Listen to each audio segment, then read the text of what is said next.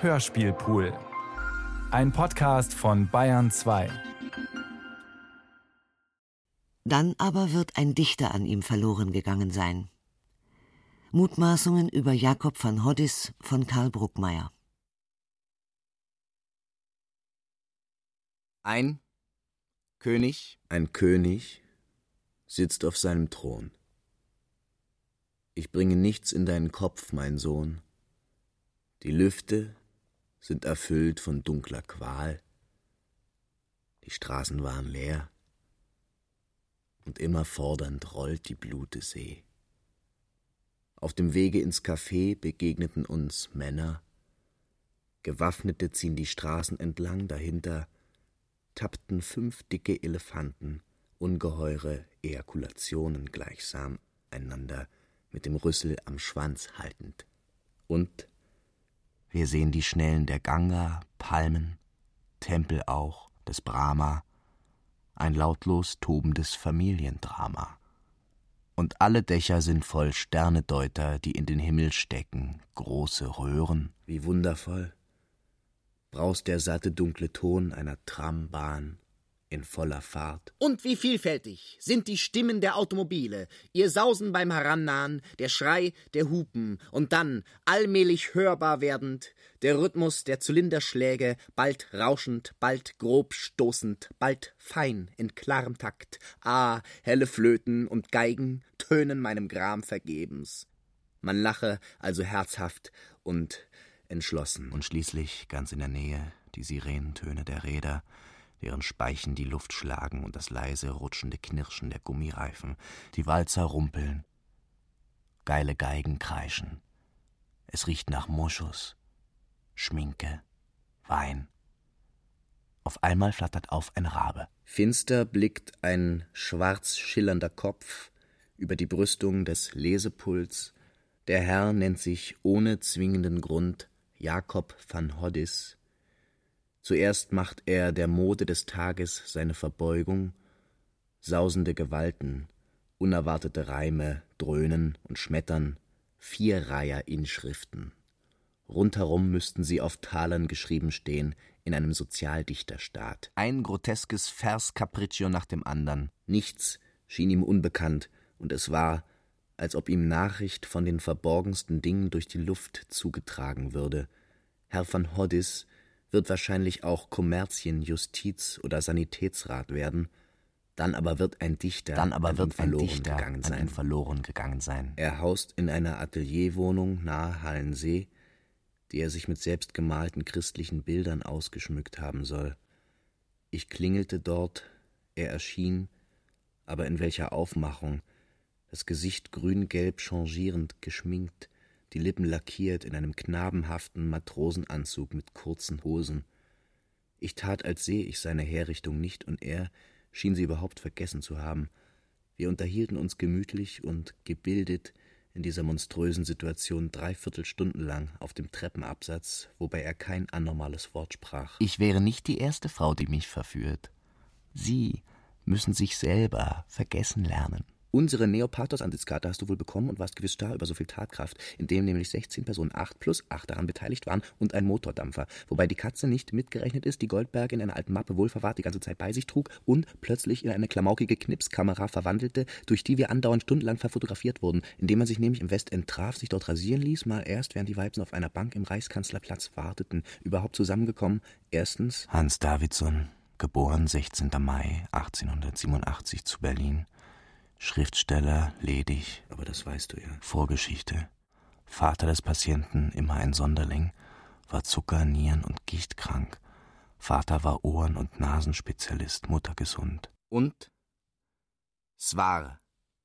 Wind und knollig, graue Wolken und eine der Weibsen sagte. Und es war Wind und knollig, graue Wolken, und eine der Weibsen sagte, Unger würde sagen, ein aristokratisches Wetter. Und man ging durch den Wald und Hügel hinwärts gen Schildhorn, manchmal regnete es auch, und dann wartete man untergestellt unter drei Schirmen, dicht beisammen, Pilzen gleich. Und Gutmann gab sich schreckliche Mühe, Käthe Fabisch zu verderben, indem er ihr die Musikkomponisten verekelte. Marie Zweig ging mit Goldberg viel, weil er ihr dazumal im letzten Kabarett völlig unbekannt ins Genick gespuckpustet und eigentlich Else Unger gemeint hatte. Seitdem raste sie Spucke gegen ihn und intelligente Wutformeln. Gutmann aber wollte Käthe Fabisch gegen sich selber verheiraten und war eifersüchtig gegen mich.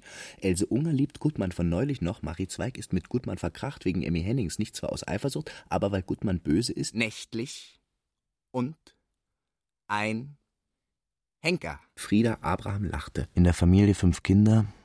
Patient ist der zweite, schwächere Zwilling, erste Geburt. Patient erschien nie normal, geistig hyperentwickelt. Patient machte sein Abiturientenexamen zu 18 Jahren. Studiengang sonderbar. Wirf deinen Anker. Wirf deinen Anker nicht nach der Tiefe des Erdenschlammes, sondern nach der Höhe des Himmelsblaus, und dein Schifflein wird glücklich landen im Sturm. Sohn hing zunächst sehr an der Mutter, jetzt hasst er die Mutter, früher hasst er den Vater, jetzt schimpft er über beide Eltern. Gutmann deklamierte fortgesetzt, es gibt Dresche, manchmal hinzufügend auf den Glitzernden. Einige kitzeln leise sich am Sack und gucken schläfrig auf die leeren Wände. Gutmann schrie, die Damen sind nicht klug. Paragraph 3, die Damen sind nicht klug, laut den Statuten. Er war betrunken vor Angst. Paragraph 4, wenn die Weiber sich nicht um die Männer kümmern, haben sie sich selbst zuzuschreiben, wenn keine Orgien entstehen. Frieda Abraham lachte. Patient beschuldigt die Mutter, dass sie Steuern hinterziehe, falsche Angaben mache. Sie sei reich und leugne dies. Wolfsohn, sich mit den Händen nervös im Gesicht zupfend, an Kneifer, Bart und Kinn und Augenbrauen, fragte ernsthaften Stolzes, sehe ich sehr machtvoll aus? Ein Dampfer kommt und raucht und tutet laut. Else Unger aß Stullen, um sie los zu sein. Krank, seit einigen Monaten, schimpft Patient über den Onkel und die Mutter. Hatte sich verbummelt, gründete eine Schriftstellerschule, die Neopathetiker, gehörte der hypermodernen literarischen Gruppe an. Geschlechtskrank war Patient vor drei Jahren, ob Louis vorlag, nicht bekannt, viel geraucht, auch getrunken. Patient spricht viel von religiösen Dingen, ist sehr abrupt. Frieda Abraham lachte. Van Hoddes beriet mit Goldberg andauernd Briefe und Kriegspläne aus Paris gegen seine Familie. Gestern äußerte er, der Arzt im Sanatorium hätte ein Pülferchen ihm gegeben, auf dem darauf stand Holzmarktstraße. Trude Ehrenberg, was die Schwester von meiner früheren Schülerin ist, sagte gar nichts und ging deprimiert rum von wegen ihrem entkuppelten Bräutigam. Frieda Abraham lachte und morgen scheint die Sonne. Nach der Mutter, Frau Sanitätsrat Davidson, Charlottenburg, Roschestraße 5, in den Familien der Eltern keine Geistes- und Nervenkrankheiten. Der Vater war in den letzten fünf Jahren Gicht- und Zuckerleidend, seit zehn Jahren Kokainist. Vater sehr nervös. Nun, mein Sohn, was hast du gelernt? Vater, ich habe gelernt, was die Hunde bellen. Mutter und Geschwister gesund, doch kaum lag vor der Hündin des Sohnes Leiche da, entfloh sie in die Wälder. Zacharias machte Witze, Lili sah schön aus, sämtliche Weiber. Sämtliche Weiber spien auf Marie Zweig, weil sie so klug war und kein Korsett trug und einen wehenden rosa Seidenschal und behend war und mit Van Hordes Blumen pflückte. Patient ist das älteste Kind, war ein Zwilling. Der andere Zwilling war totgeboren. Ein kleiner weißer Hund lief über den Damm und fraß ihn auf. Geburt war Zangengeburt. Die Stühle streckten ihre Beine aus den Kaffeefenstern. Zunächst war Patient ein sehr elendes Kind, Nachher entwickelte er sich gut, ein Milchwagen rasselte, Patient lernte rechtzeitig gehen und sprechen, war immer ein frühreifes Kind. Er hatte zu vier Jahren Typhus, zu zehn Jahren nervöse Zuckungen. Als kleines Kind keine Krampfanfälle. Vom sechsten bis zwölften Jahr etwa traten bei ihm Wutanfälle auf. Später konnte er sich besser beherrschen. Lampe blög nicht. Aus der Wand fuhr ein dünner Frauenarm. Er war bleich und blau geädert, die Finger waren mit kostbaren Ringen bepatzt, als ich die Hand küsste, erschrak ich, sie war lebendig und warm, das Gesicht wurde mir zerkratzt, ich nahm ein Küchenmesser und zerschnitt ein paar Adern, Eine große Katze leckte zierlich das Blut vom Boden auf, ein Mann indes kroch mit gesträubten Haaren einen schräg an die Wand gelegten Besenstiel hinauf. Als ich in Wut kam, dass du nicht dabei wärst, machte ich beschwörend den Schirm auf und zählte bis drei, und der Regen fiel. Und Mann hieb nach mir. Patient war ziemlich widerstandsfähig. Patient litt häufig noch an Anginen. Patient besuchte die Schule, machte sein Abiturium. Mein Sohn, was hast du gelernt? Mein Vater, ich habe gelernt, was die Vögel sprechen. Patient fügte sich immer schlecht in die Schulordnung, war faul, galt aber stets als der Begabteste in der Klasse. Ein kleiner Funke im großen Dichterbrand. Als Knabe war er schon ein Sonderling, grübelte und las viel, hatte aber immer Schulfreunde. Patient dichtete mit zehn Jahren, grübelte auch schon über die Religion damals, wollte einmal sehr gern in der Hölle braten, da es leichter sei, sich an der Sensation der teuflischen Qual aufzugeilen, als sich von den himmlischen Freuden ein Wohlgeruch Christi zu werden, eine Vorstellung zu machen. Zeitweise, o oh weh, die Unterhosen, onanistische Neigungen. Als wieder die Sonne kam, wurde fotografiert. Patient spricht in den unflätigsten Ausdrücken von der Verwandtschaft, sagt immer nur Schweinebande, Saukerle. Die Lehrer erlaubten sich gern antisemitische Witze.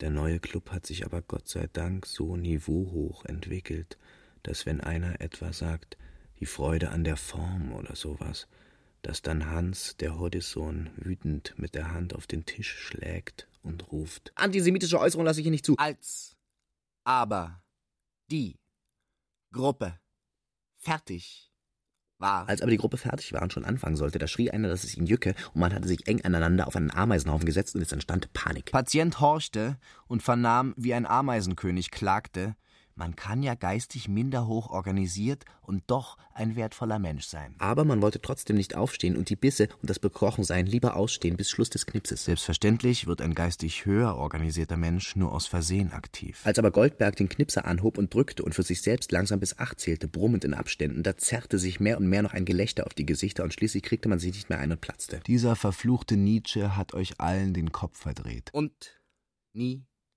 kam ein Bild zustande. Patient wollte sein Abitur nicht machen, wollte Architekt werden, provozierte einen Krach mit Lehrer und musste deswegen die Schule verlassen. Mein Sohn, was hast du gelernt?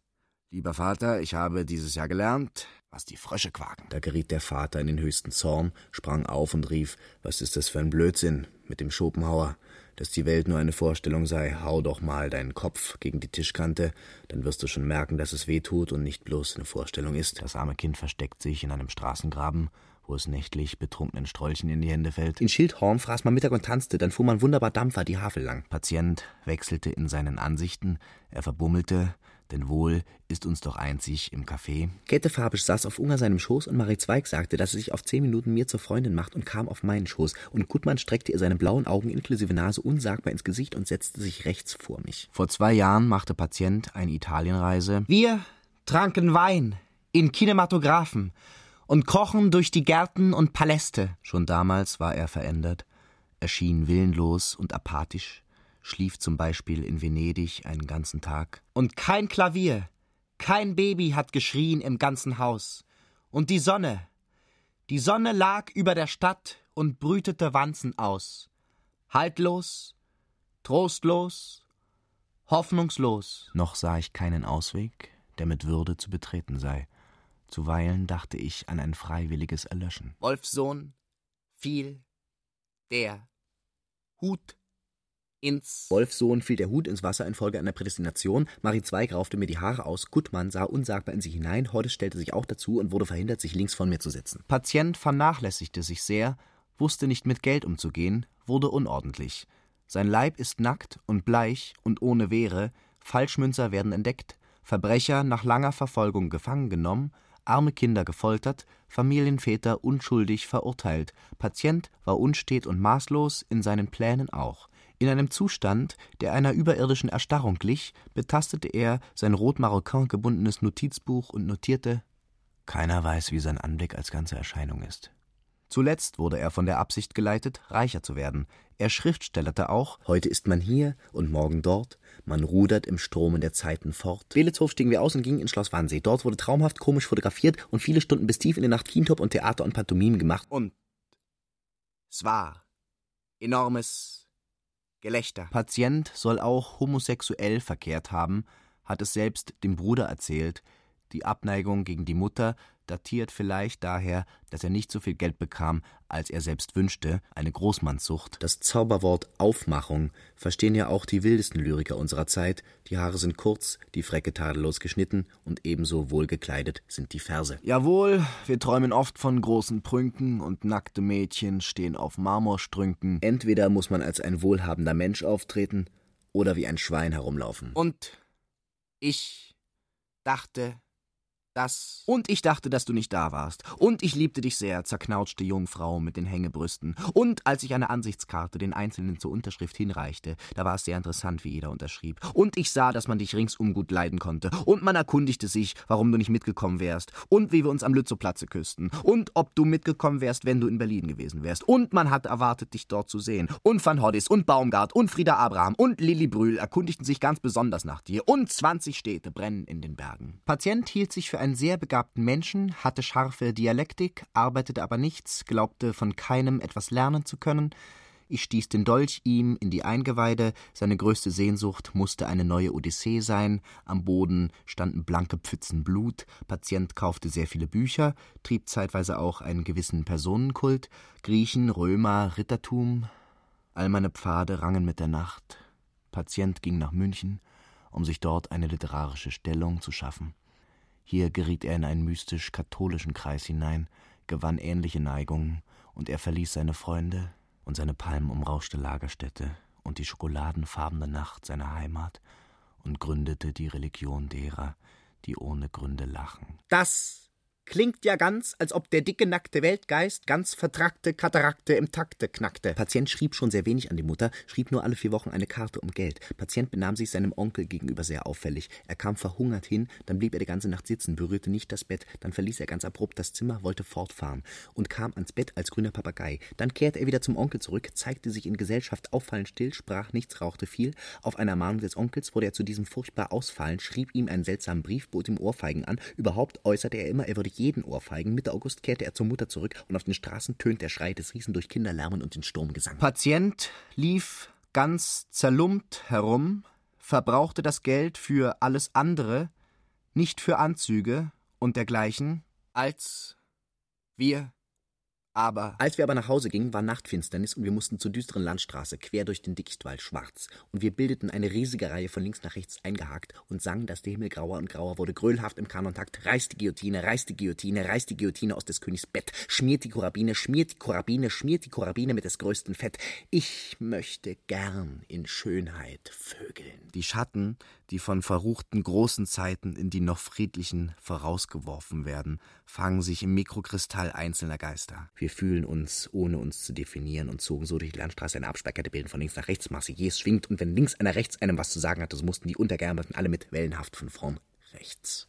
An allen Bäumen sitzt erstarrtes Laub. Kam aber dann von irgendwoher ein Irgendwagen, so teilten sich zwei Hälften nach rechts und nach links und warteten lange, bis er heran war. Und war er ein Ollerwagen, klappert und ächzend, mit geringer Laterne und quälte sich heran, langsam und merkte nichts, schrie Zacharias plötzlich aus der Stockdüsternis, na, wollen Sie sich ein bisschen schneller fahren, schrien zusammen alle auf, hellen Haufens, plötzlich aus Nächten, rechts, links, um und um und todeserschreckt blieben so Pferde wie Bockkutscher stehen, tausend Raubritter befürchtend und stammelnd in Gnade, etwas weiter stieg der Bockkutscher vom Bock, so einen Schreck hatte er bekommen, da aber war auch der Bahnhof, ein fades Rosa eitert aus der Erde, und alle stiegen wie in ein leeres Coupé, Vorschlag, ein Sanatorium aufzusuchen. Einige Tage wusste man nicht, wo der Dichter war. Zur Mutter äußerte er, man betrüge ihn, er drohte mit dem Staatsanwalt, erklärte, die Mutter habe den Vater irrsinnig gemacht, ein zärtliches Ach, dann meinte er, er könne auf ein paar hundert Kilometer jemand ohrfeigen. Das steht im Buch, das mir der kleine arme David Van geschenkt hat, Van Hoddis, dem es wie Hölderlin gegangen ist. Geboren 16. Mai 1887 zu Berlin, Grüner Weg. Die Eltern waren circa 30 Jahre verheiratet. Patient ist das älteste Kind. Mit ihm war ein Zwillingskind geboren, das gleich tot war. Vater war praktischer Arzt in Berlin, dann Facharzt für Hals- und Nasenkrankheiten und litt an Gicht, Nierenstein und Zucker, hatte circa zwei Jahre vor dem Tode eine nervöse Entmutigung.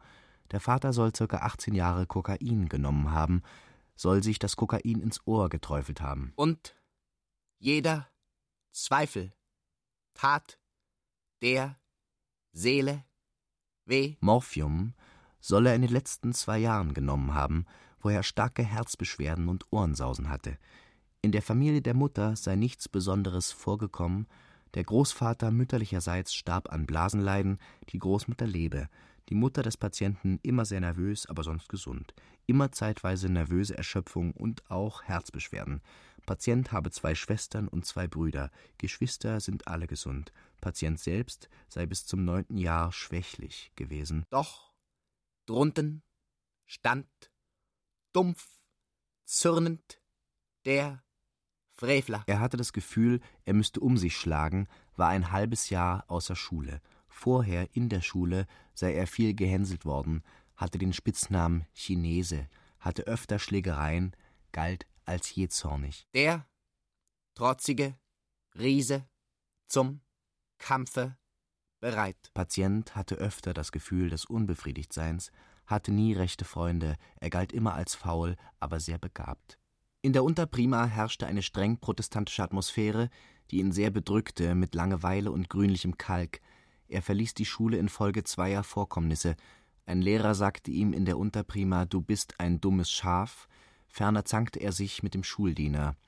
Man kann da psychologisch herumraten. Wir marschierten jedenfalls stramm, ziemlich rasch, geradeaus durch die Straßen, immer der Nase nach. Durch die betrübten Fenster schimmern Wolken. Gestört war seine Gesundheit noch durch eine mäßige Onanie.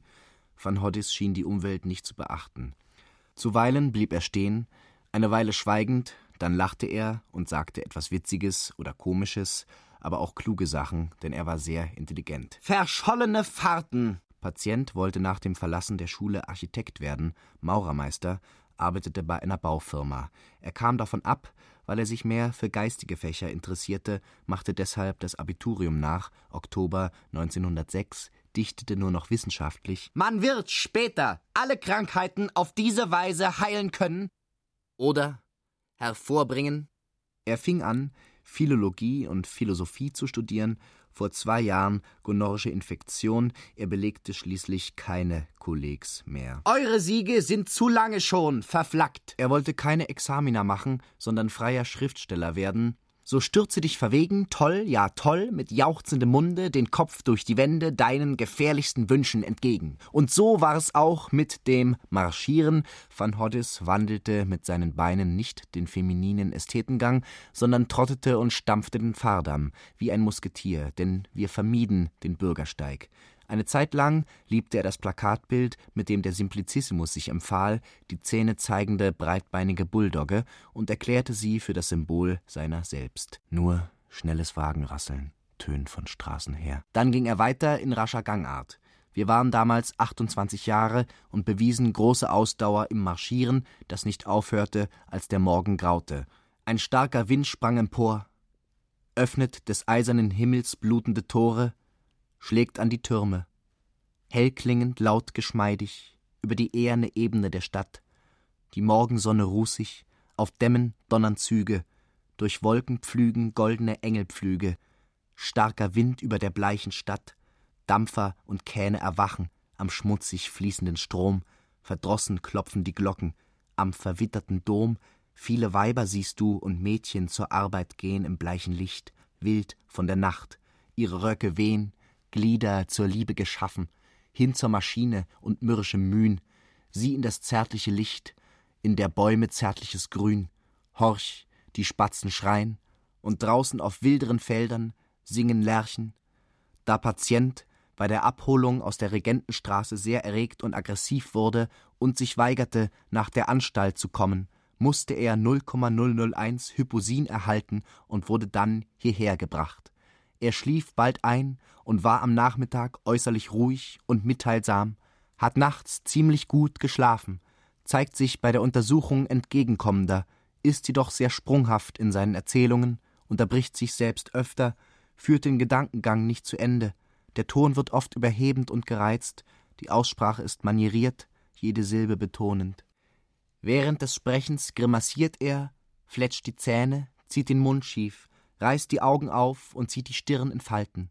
Er springt öfter auf, läuft umher, die Hände zittern stark. Setz dich mal her, wir essen eine Schrippe. Auf Befragen erzählt er, er sei mit einem Zwillingsbruder geboren, dem Dichter, habe von vier Jahren Typhus gehabt, sonst keine besonderen Krankheiten durchgemacht. Dann schildert er das traurige Milieu, in dem er aufgewachsen sei. Es sei kein rechtes Verhältnis zwischen seinen Eltern gewesen. Seine Mutter habe ihn als ganz junges Kind schon mit dem sexuellen Problem bekannt gemacht und dabei eine Äußerung getan, die er so auffassen musste, dass der sexuelle Verkehr zwischen Mutter und Sohn der erwünschte sein müsste. Er hätte dagegen den normalen Verkehr für erwünscht bezeichnet, worauf seine Mutter gesagt habe, das mache den Frauen keinen Spaß. Der Vater sei hinzugekommen und habe mit der Mutter darüber gesprochen. Dann habe er sich an ihn gewandt und gesagt, wenn es deiner Mutter keinen Spaß macht, dann kann ich nichts dafür. Und besonders nach gewissen Neuanabenteuern spricht er, gleiche er dem Wracke, das auf den Wellen wackle, ohne Rast, der Windsbraut preisgegeben, ohne Steuer, sogar mit halb verfaultem Mast. Patient habe früher auf einem anderen sexuellen Standpunkt gestanden wie jetzt, auch viel und nie getrieben, jetzt wisse er, dass durch Gebet die Sinnlichkeit überwunden werden könne. Andererseits, so eine süße kleine Ficke ist zum Himmel eine Brücke.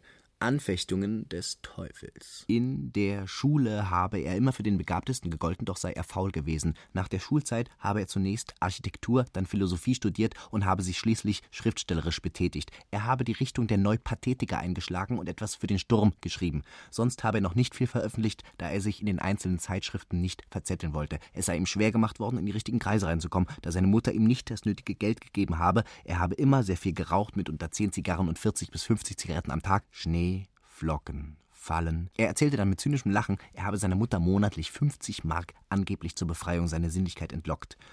Denn wer kein Liebchen drückt und fickt, ist zwar verständig, doch verrückt.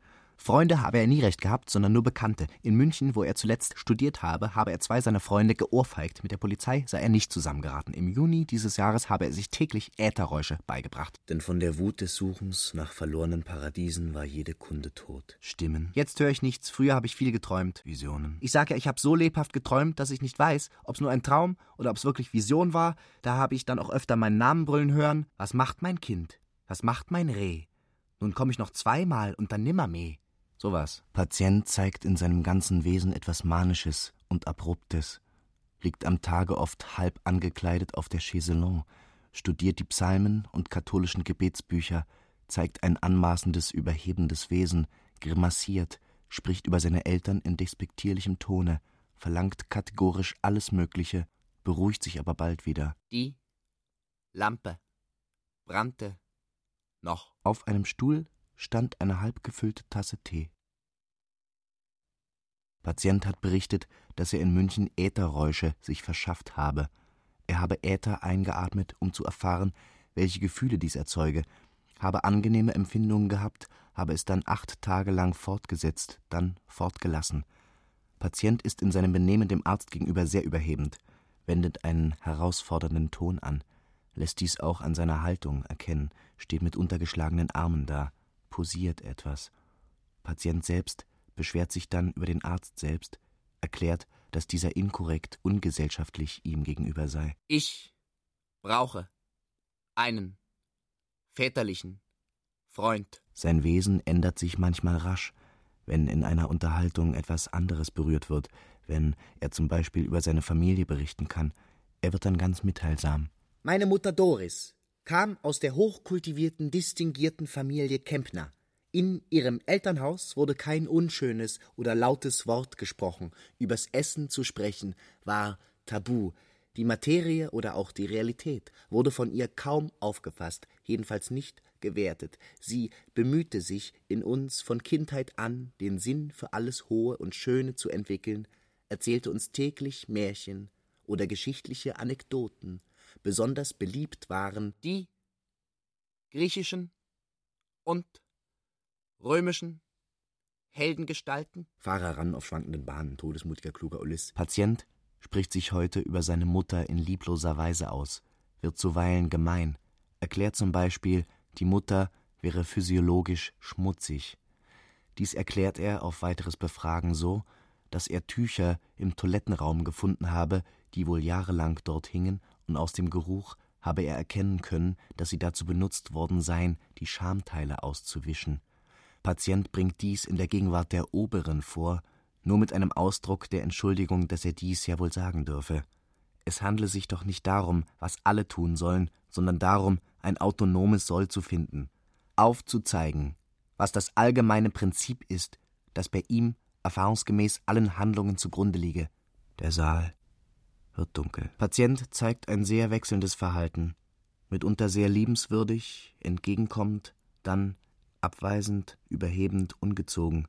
Er liest viel, sucht bei der Unterhaltung durch Stichworte zu blenden, schweift sofort wieder ab, so wie man näher auf einen Gegenstand eingehen will. Neger schlenkern aufrecht mit den Beinen. Sein Auffassungsvermögen ist jedoch ziemlich scharf. Das Beste ist ein guter Fick, Champagner und Zigarren, ein Zotenstück, ein Zirkustrick, das andere ist für Narren. Patient hat den Wunsch geäußert, drei Werke von Kant zu erhalten, hatte auf Aufforderung die Titel auch niedergeschrieben und sie nach einigen Tagen erhalten. Jetzt erklärt er, die Werke seien ihm aufgedrängt worden, er habe sich die Sachen geben lassen, weil man immer davon zu sprechen angefangen habe.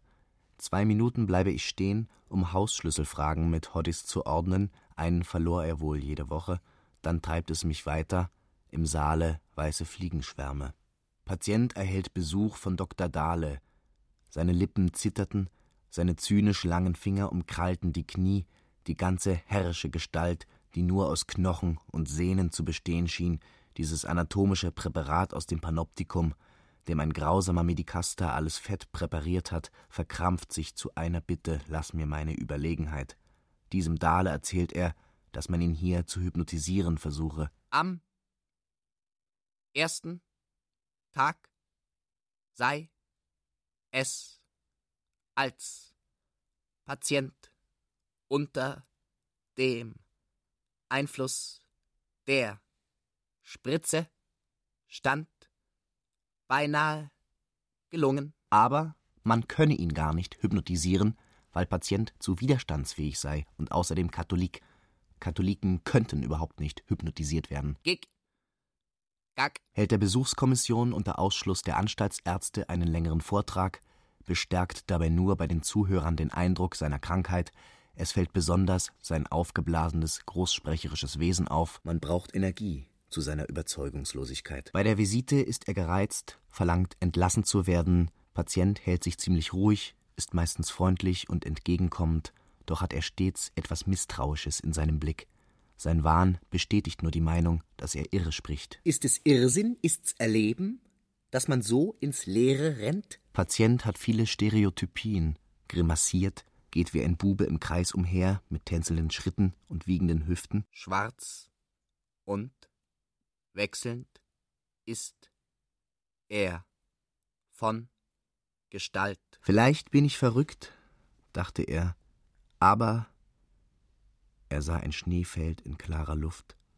Aber, vollendete er seinen Gedanken, es lohnt sich, er hat seit längerer Zeit die Erlaubnis, ins Lesezimmer zu gehen. Es wurde ihm auch angeboten, mit einem Pfleger im Park spazieren zu gehen, doch lehnte er es ab, weil er ohne Pfleger sein wollte. Er nahm einen Hammer und rannte über das Feld.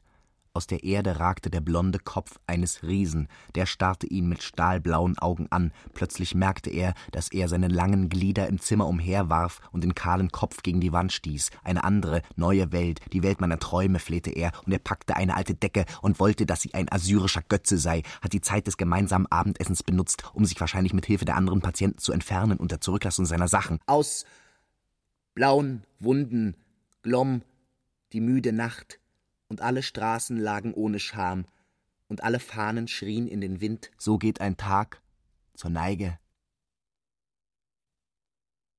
Ein Dichter. Ein Dichter sitzt auf seinem Thron und spricht. Alle meine Straßen. Alle meine Straßen sind gepflastert. Kein Steinchen kann meine Schritte hemmen. Alle meine Straßen. Alle meine Straßen sind gefegt. Kein Stäubchen kann meine Kleider beschmutzen. Alle Straßen. Alle Straßen sind mit Baldachinen überdeckt. Keine Regenpfütze kann mich zum Ausgleiten verleiten. Doch was hilft das alles gegen die furchtbare Erkenntnis, man könne über sich selbst stolpern. Patient bewohnte anfangs separates Zimmer im ersten Stock. Da er aber nachts unablässig im Zimmer auf und ab lief und nicht müde wurde, den Tisch hin und her zu rücken, erhielt er ein Zimmer im Erdgeschoss, wo sich auch die Schulräume befanden. Vor lauter Hopper, Grazie und Takt Tralala würde er keine ruhige Minute haben. Tagsüber ging er meist spazieren. Wegen der großen Geschwindigkeit, die er dabei entwickelte, nannten ihn die Leute im Ort den Schnellläufer. Patient marschierte vehement, fast immer die gleiche Tour, im großen Bogen um den Ort herum, lief aber auch unentwegt um ein Kiefernwäldchen oder Querfeld ein, immer allein. Ich gehe. Ich gehe zu einem großen Geheimnis. Dann blieb er stehen und schämte sich dieser Romanphrase. Patient saß einmal in den ersten Kriegsjahren in einer Kiesgrube und schrieb, wie er es ständig tat, auf Zettel Mich treibt mein Tag zum blutigen und harten Verräterwerk. Arbeiter glaubten, in ihm einen Spion zu sehen, der schwerhörige Patient hörte ihre Anrufe nicht und wurde daraufhin geohrfeigt. Ich weiß, das Rächer harren geschlossenen Helmes. Zufällig kamen Leute, die Patient kannten und die Verwechslung richtig stellten. Ungefügen, starren Zermalmerschritts schreit ich durch die Gärten. Versammelten sich die Schüler vor Unterrichtsbeginn auf dem Hof, gesellte sich Patient oft dazu. Sobald Patient merkte, dass ihn ein Schüler foppte, lief er blitzschnell davon. Patient nahm Nachricht vom Tod des Bruders an der Front völlig teilnahmslos hin. Nach seinem Alter befragt, antwortete Patient prompt und im Laufe der Jahre unverändert 28. Oft stand Patient in der Küche vorm Ofen, als fröre ihn. Plötzlich schlug er eine laute Lache an. Kranker junger Mann, schwerhörig, klein, schwarz, aus einer Pflege in Frankenhain verschwunden, erbitten Nachricht an Kochlöffel und Litfaßsäulen. Patient wurde dann zunehmend unsauber und beschmutzte alle Wäsche, der Dichter musste deshalb fort. Und durch das Gewirr der Tiere und Plagen und Leute und Schreie und gleitenden Wagen schneiden die Reihen mit tönendem Gang. Der Patient blieb nachlässig gekleidet. Bei ausgedehnten Spaziergängen sucht Patient die Straßen nach Kippen ab und hob alle Papierfätzchen auf, um sie später mit Zeichnungen, Gedichten oder endlosen Zahlenreihen zu füllen und in die Tischschublade zu stopfen. Der Dichter will auch jetzt noch Hoddis genannt werden, Patient war wortkarg und verschlossen. Doch konnte man sich zu Zeiten gut mit ihm unterhalten. Der Dichter verfasste Gelegenheitsgedichte für Familie und Freunde des Hauses. Die Kinder aus der Nachbarschaft liefen hinter Patient her, zogen an seinen Rockschößen und riefen ihm alles Mögliche nach. Ja, er hat die Uhr einmal einfach von der Wand geschlagen, konnte keinen Widerspruch mehr ertragen. Was wir sagen, war ihm widrig und vertragen. Patient lebt hier seit sieben Jahren. Harmlos, untätig, sonderbar, beschäftigt sich mit Zeichnen, fabrizierte zeitweise ganze Stöße von kindlich primitiven Zeichnungen. Daneben bedeckt er große Papierbogen von oben bis unten mit Zahlen, war meistens gut zu haben, zeigte große Ehrerbietung vor Hunden, grüßte alle Hunde, auch andere Tiere durch Hut abnehmen. Bruder Hund, Warum bist du so traurig? Hat neulich ein Mädchen, das einen Hund an der Leine führte, geschlagen. Der Hund war's zufrieden und sie gingen weiter. Es dauerte nicht lange, so saß da eine Katze an dem Weg und machte ein Gesicht wie drei Tage Regenwetter. Patient stieß auch Drohungen gegen die Nachbarsleute aus, aus diesem Grund von der Polizei festgenommen und auf die Klinik gebracht. Da lief der Patient, was er konnte, zum Dichter zurück und sprach: Ach, in dem Haus sitzt eine greuliche Hexe, die hat mich angehaucht und mit ihren langen Fingern mir das Gesicht zerkratzt. Vor der Tür steht ein Mann mit einem Messer, der hat mich ins Bein gestochen. Und auf dem Hof liegt ein schwarzes Ungeheuer, das hat mit einer Holzkeule auf mich losgeschlagen. Und oben auf dem Dach, da sitzt der Richter und rief, bringt mir den Schelm her. Da machte ich, dass ich fortkam. Patient soll sogar mit Schießen gedroht haben. Drohungen waren aber wohl nicht ernst zu nehmen. Lässt sich ohne Widerstreben auf die geschlossene Abteilung fahren. Ja, er hatte viele Schrullen. Ach, wir sind doch schließlich froh. Isst die dicken Butterstullen. Sieh die Sonne voller Wonne, geht sie unter Lichterloh, verhält sich ganz ruhig. Ist in einem verwahrlosten Zustande schmutzig, schlechte Wäsche, schlecht, rasiert. Angaben des Patient? Er sei heute Morgen beim Aufstehen überfallen worden und mit Gewalt ins Auto gesteckt und hergebracht worden. Er sei Schriftsteller bei allen besseren Zeitschriften und nebenbei Privatdetektiv. Der Überfall sei eine ganz typische Sache, die ihm in seiner Praxis schon des Öfteren begegnet sei. In Tübingen sei es unmöglich, Manuskripte zu verfassen. Deshalb habe er in der letzten Zeit nicht mehr geschrieben. Die Bevölkerung in den Wirtschaften sei ganz hysterisch. Es werde alles verschrubbelt. Er komme nicht durch die Wirtschaft hindurch. Es sei so eine schrobbele Wirtschaft. 1918 sei ein Band gesammelter Gedichte von ihm erschienen und von namhaften Persönlichkeiten rezensiert worden.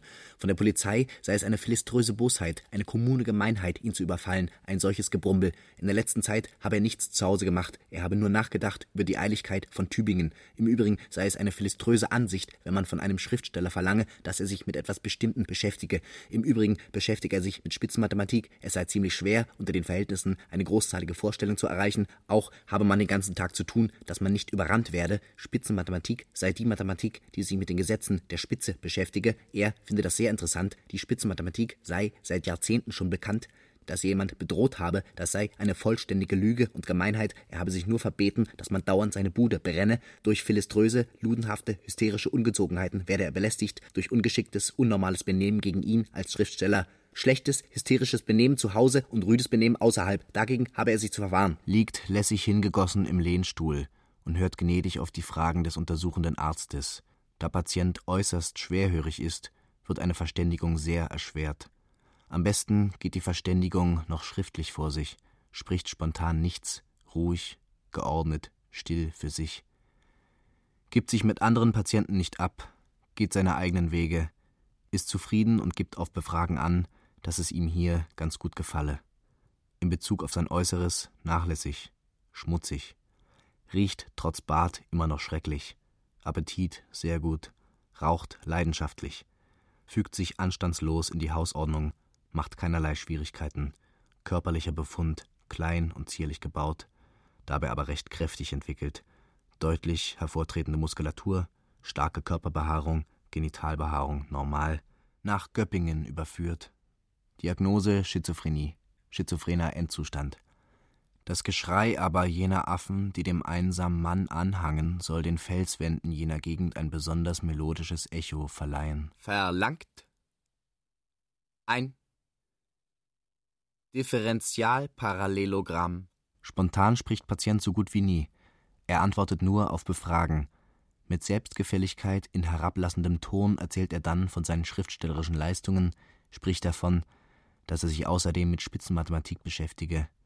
Der Rapport mit dem Kranken ist infolge seiner hochgradigen Schwerhörigkeit kaum herzustellen, zumal er auch in schizophrener Weise absperrt und überhaupt nicht angeredet sein will. Auf Aufforderung hin, einen Lebenslauf zu schreiben, meint Patient mit morosem Gesichtsausdruck und unter missbilligendem Kopfschütteln, mich sollte man als Schriftsteller schon längst kennen, es ist unnötig, dass ich da noch etwas verfasse in seinem Äußeren und seiner Kleidung hochgradig verwahrlost, alte, schmutzige, zerrissene Unterwäsche, durchlöcherte, abgeschabte Anzüge. Isst viel, möchte immer rauchen, hat Vorliebe für Tiere, die er unter komischen Verbeugungen begrüßt, hat gelegentlich die Gewohnheit, seine Tür mit lautem Knall zuzuschlagen, wirkt oft komisch durch seine vielfachen devoten Verbeugungen, hält sich meist in seinem Zimmer auf, steht dort oft ganze Stunden lang vor seinem Spiegel und betrachtet sich wohlgefällig.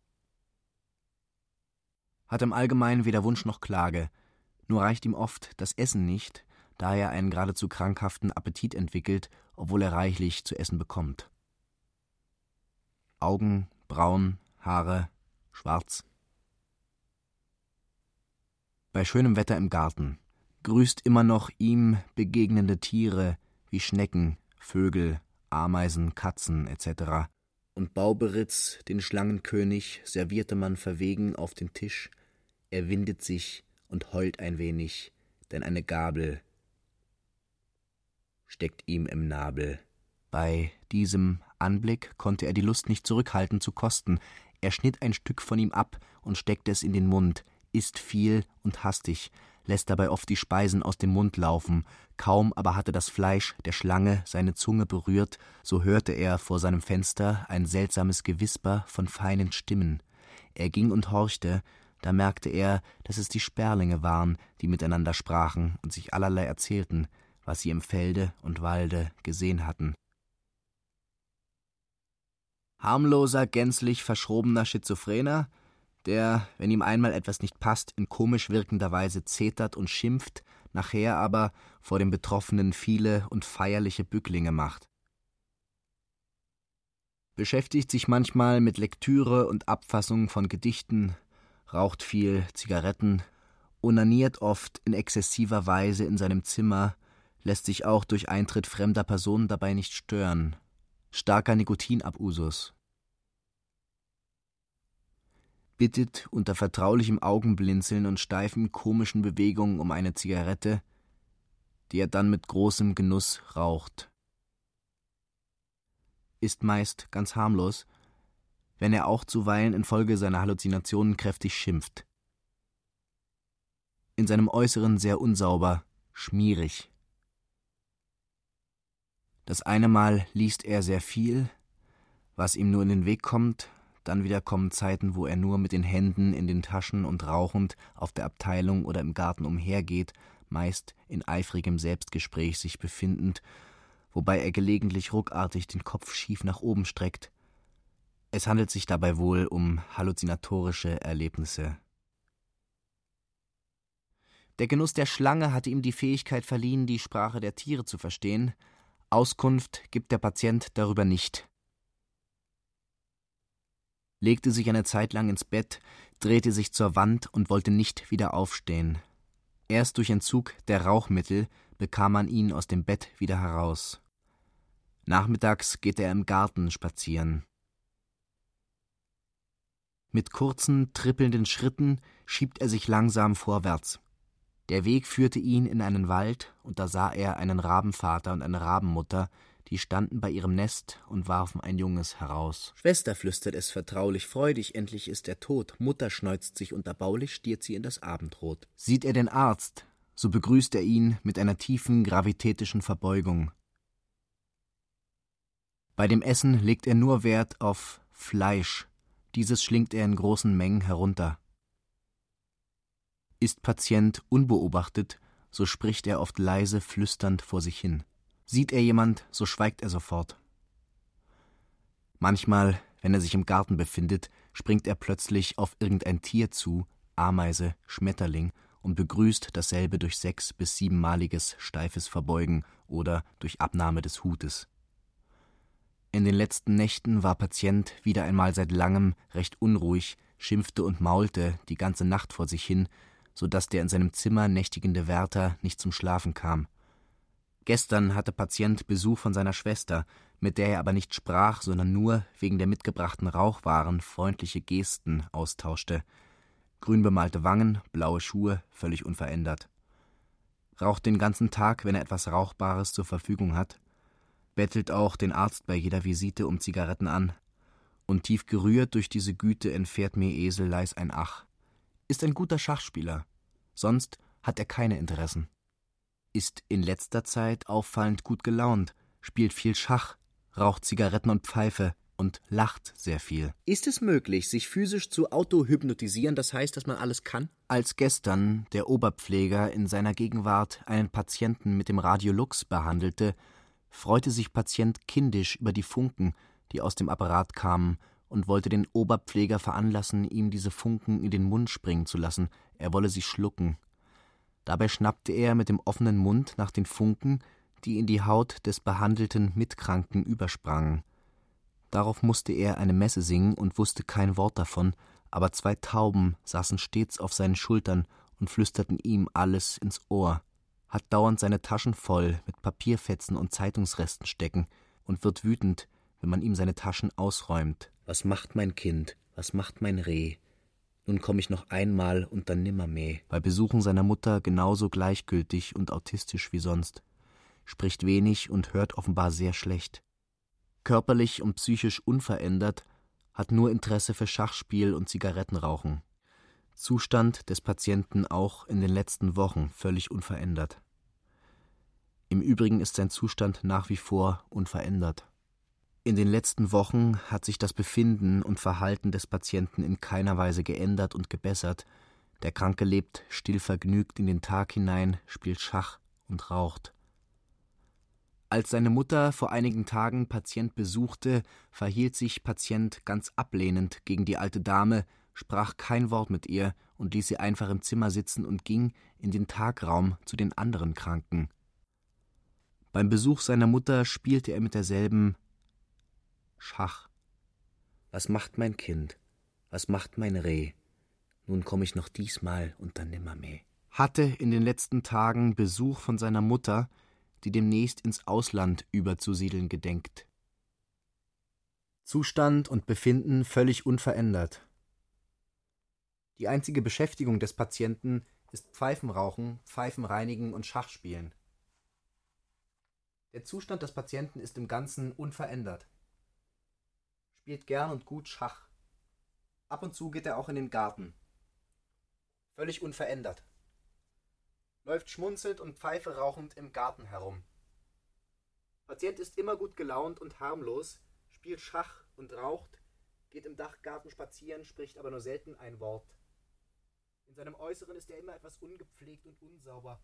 Auch muss er sich wegen Fußschweiß auf die Füße baden lassen, Wird am 29. September 1933 ungebessert in die israelitische Anstalt in Sein bei Koblenz überführt. Es zieht ihr Pfad sich bald durch Lärchenwälder, bald krümmt er sich und dreuend steigt die schiefe Felswand empor, auf und ab, auf und ab. Wir waren aber gar nicht müde. Und schließlich, als die Frühsonne die obersten Häuserkanten beleuchtete, fragten wir einander immer noch nicht, in welchem Stadtviertel wir gelandet wären. Es war zumeist der äußerste Norden oder Nordosten der Stadt, aber immer noch Häuserzeilen, fröhlich traurige Mietskasernen mit zahllosen traurig fröhlichen Balkonen und dazu die ersten Zeugen des anbrechenden Wochentags, der uns in jenen Tagen in seiner Nüchternheit gar nicht nüchtern und banal vorkam, sondern schön, großartig, einmalig, ja, erhaben und von ausdrückbarem Reiz. Als wir aber ein paar Stunden weitergegangen waren, gelangten wir an ein großes Wasser. Wir können nicht hinüber, sprach der Dichter. Ich sehe keinen Steg und keine Brücke. Hier fährt auch kein Schiffchen, antwortet der Patient. Aber da schwimmt eine weiße Ente. Wenn ich die bitte, so hilft sie uns hinüber. Und der Patient rief: Natur, Natur, für fünf Mark siebzig. Das Entchen kam auch heran, und der Dichter setzte sich auf und bat den Patienten, sich zu ihm zu setzen. Nein, antwortete sein Zwilling, ich wandle nur auf deiner Spur, wie wenn ich ginge, meinen Gott zu richten. Wer sprach da? Ich glaube, ich war es selbst, ich schlug mich gegenseitig tot. Als der Dichter über das Wasser hinüber war, so fand er den Eingang zur Hölle. Hier verbrachten Deportierte auf ihrem Weg mit unbekanntem Ziel eine Nacht oder länger. Es war schwarz und rußig und der Teufel war nicht zu Hause, aber seine Ellermutter saß da in einem breiten Sorgenstuhl. Um eintreffenden neuen Transporten Platz zu machen, wurde das Lager jedes Mal von den anwesenden Häftlingen geräumt. Die Aussichten der Tiefe beleben Kühe und Kartoffelfelder. Du dauerst mich, ich will sehen, ob ich dir helfen kann. Die Ellermutter verwandelte den Dichter in eine Ameise und sprach: Kriech in meine Rockfalten, da bist du sicher. War dies der Tod? Das Geheul der wilden Hunde ward jedenfalls von Stund an nicht mehr gehört. Sie waren verschwunden und das Land war von der Plage befreit.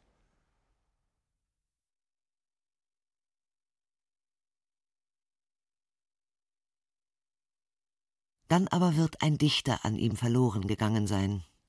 Mutmaßungen über Jakob van Hoddis von Karl Bruckmeier. Sprecher Alexander Scheer. Ton und Technik Wilfried Hauer, Susanne Herzig. Assistenz Martin Trauner. Realisation Karl Bruckmeier. Produktion Bayerischer Rundfunk 2002